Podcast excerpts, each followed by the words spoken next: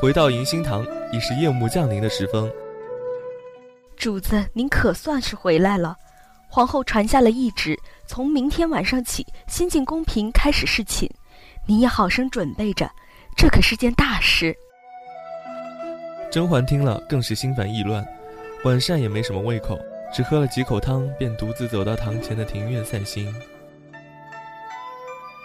庭院里的余州桂花开得异常繁盛，可甄嬛却无心赏花，心事重重。华妃的态度一直暧昧不明。似乎想拉拢他们成为他的羽翼，又保留了一定的态度。但唯一可以肯定的是，像梁才人这样明刀明枪，至少还可以兵来将挡。若是明日头一个被选中侍寝，受到皇帝宠爱，以致频频有人在背后暗算，恐怕下场比梁氏还要凄惨。一想到此，仍是心有余悸。甄嬛望着满地细碎凋落的金桂。心中暗暗有了计较。夜风吹过身上，不由得漫起一层寒意。甄嬛忽觉身上一暖，多了一件缎子外衣在身。回头，见浣碧站在身后。夜来风大，小姐小心着凉了。我觉得身子有点不爽快，命小允子去请太医来瞧瞧。记着，只要温实初。温大人，浣碧慌忙叫了刘珠一同扶了进去，又命小允子去请温实初。温实初很快就到了。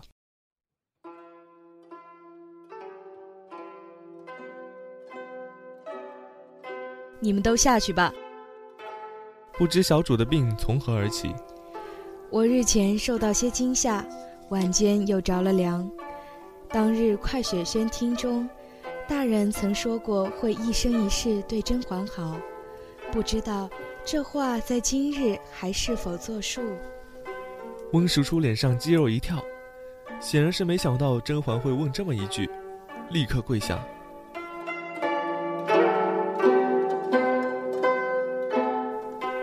小主此言微臣承受不起，但小主知道丞相来遵守承诺，况且。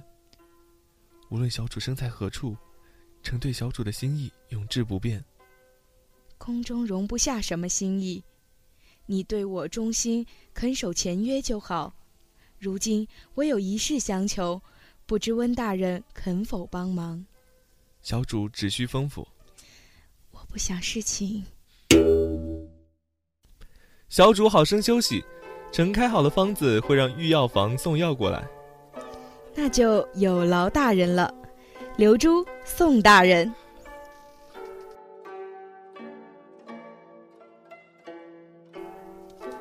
浣碧服侍甄嬛躺下休息，温实初的药很快就到了。次日起来，病发作的更厉害，温实初禀报上去，婉贵人心悸受惊，感染风寒，诱发食疾，需要静养。皇后派身边的刘安人来看望了一下。连连惋惜，病的不是时候。甄嬛派锦汐亲自去凤仪宫谢了恩，开始了在唐离宫独居的生活。梁才人事件和甄嬛受惊得病后，华妃的气焰已经如日中天。新晋宫嫔中，以眉庄最为得宠，妃嫔之间争风吃醋的事情不断，人们在争斗中也渐渐淡忘了甄嬛这个患病的贵人。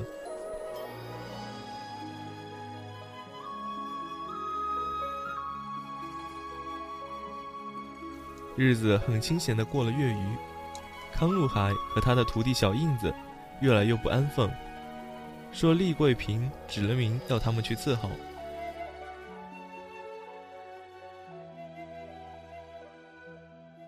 知道了，这是个好去处，也是你们的造化。收拾好东西，过了晌午就过去吧，用心伺候丽主子。我病了也有两个多月了，这些日子精神还是不济，怕是这病还得拖下去。我的宫里奴才这么多，我也实在不需要这些人伺候。说实话，那么多人在跟前转来转去也嫌烦，所以我今儿找你们进来，就是有几句话要问你们。我想打发几个奴才出去，让他们去别处的妃嫔跟前伺候，也别白白耗在我这儿。你们有谁想出去的，来我这里领一锭银子便可走了。几个小宫女脸上出现跃跃欲试的表情，却是谁也不敢动，只你看看我，我看看你。今儿丽贵嫔那里已经指明要了康公公和应公公去伺候，收拾了东西就走，你们还不恭喜他们俩？康公公，小主素日待你不薄，有什么赏赐也是你得头一份儿，怎么如今攀上了高枝儿，却说走就走？刘珠姑娘错怪了，奴才也是身不由己。奴才一心想着伺候婉贵人，谁知丽主子指了名，奴才也是没有法子。好个身不由己！我却不知道这世上竟有牛不喝水强按头的道理。即使你一心想伺候贵人，这就给你个表忠心的机会。你去辞了立主子，告诉他你是个忠仆，一生不是二主，立主子自然不怪你，还要称赞你这份忠心呢。刘珠，康公公的忠心我自然知道，拿银子给他吧。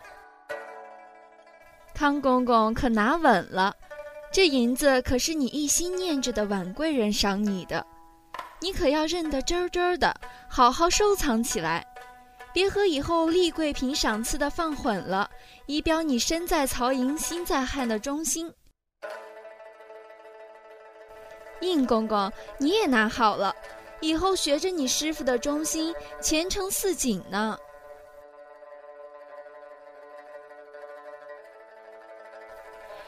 今日要走，便一起走了，我还有银子分你们。将来，若是吃不了跟着我的苦，再要走，只有拉去圣行司，罚做苦役的份。你们自己想清楚。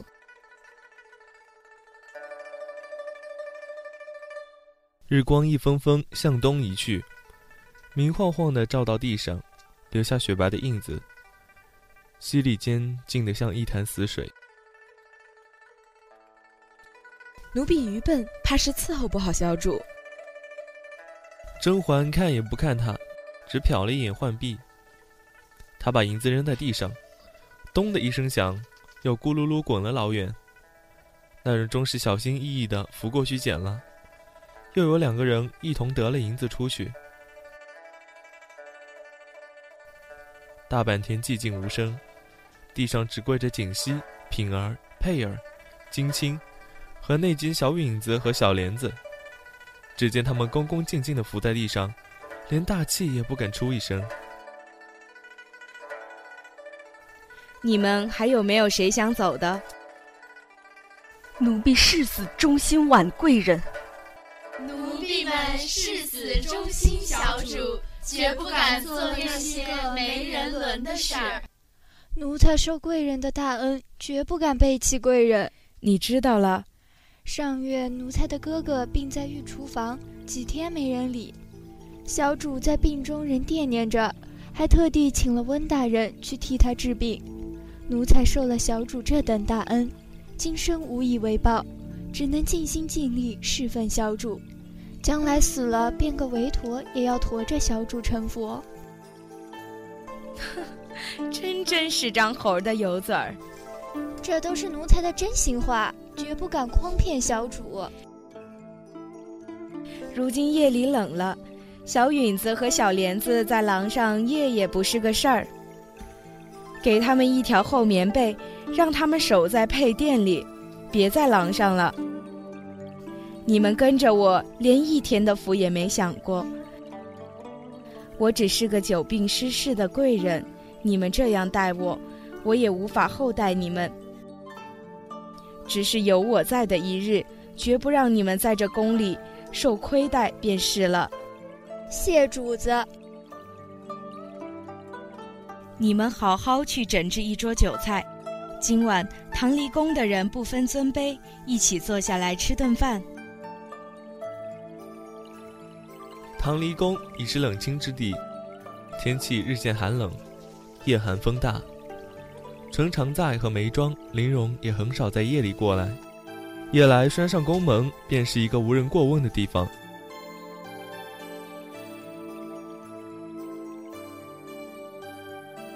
第二天醒来也是日上三竿，隔着老远就听见有人笑。可要冻坏了，贵人好睡呀。锦溪引着两个穿着大红羽缎斗篷的人进来，揭下风帽一看，正是眉庄和玲珑。可觉得好些了？还是老样子吧。姐姐的膏药贴成这样子，越发俏皮了，脸色也映得红润些。什么俏皮？仗着没人管，越来越像个疯婆子。你别夸她，要不然她更得意了。皇上新赏赐的料子和首饰吗？这个钗的样子倒大方，玉色也好。果然是英雄所见略同。我刚才也是这么说的。梅姐姐如今胜券很浓呢。刚给你送了几篓银炭来。你的宫室冷僻，树木又多，怕是过几天更冷了，对病情不好。哪里这样娇贵呢？奋力的炭已经送来了，可不是搁在廊下的，那是黑炭，灰气大，屋子里用不得的。梅姐姐该去禀告皇后娘娘一声，那些奴才怎么这样怠慢婉姐姐？奴才都是这样。因你受宠，他们也并不敢十分怠慢我，奋力还是一点不少的。再说，多一事不如少一事。你们不是给我送来了，雪中送炭，这情谊最可贵，比一百篓银炭都叫我高兴。刚才进来的时候，怎么觉得你宫里一下子冷清了不少？连那炭都是小允子接的。康禄海和小印子呢？康禄海和小印子被厉桂平指名要了去，被要走的才来告诉我，其他的都被我打发走了。康禄海和小印子是你名下的人，厉桂平怎么能招呼都不打一声就要了走？康禄海和小印子两个畜生竟也肯去，那些丫头怎么又被你打发走了？心都不在这里了，巴不得展翅高飞呢。只怕我困住了他们，这样的人留在身边，迟早是个祸患。不如早早轰走。你的意思是，奴才在精不在多，与其他们无心留在这里，不如早走。一来留着真正忠心的好奴才，二来这里的人多口杂，他们常常往来。那些有异心的奴才，若是被其他的人收买了，利用来对付咱们，就可防不胜防了。还是你细心，我不曾防着这个。看来回去也要细细留心我那边的奴才。玲珑也是。是，姐姐病中还这样操心，难怪这病长久未愈。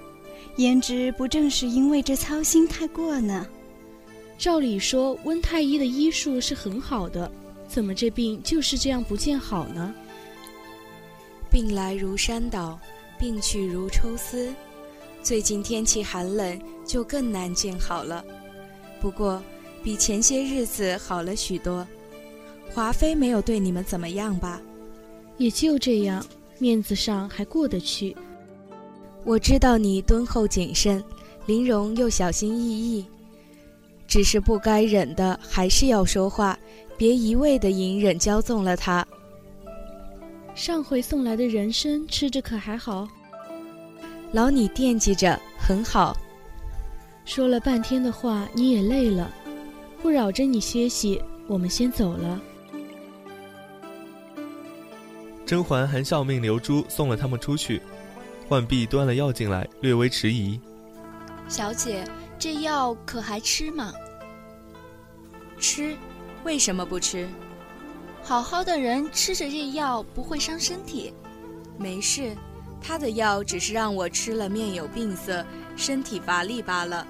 而且我隔段时间服一次，不会有大碍的。除了你和刘珠，没有别人发现吧？温大人的药很是高明，没人发现。只是小姐何苦连惠平小主和安选氏也瞒着？正是因为我与他们情同姐妹，才不告诉他们。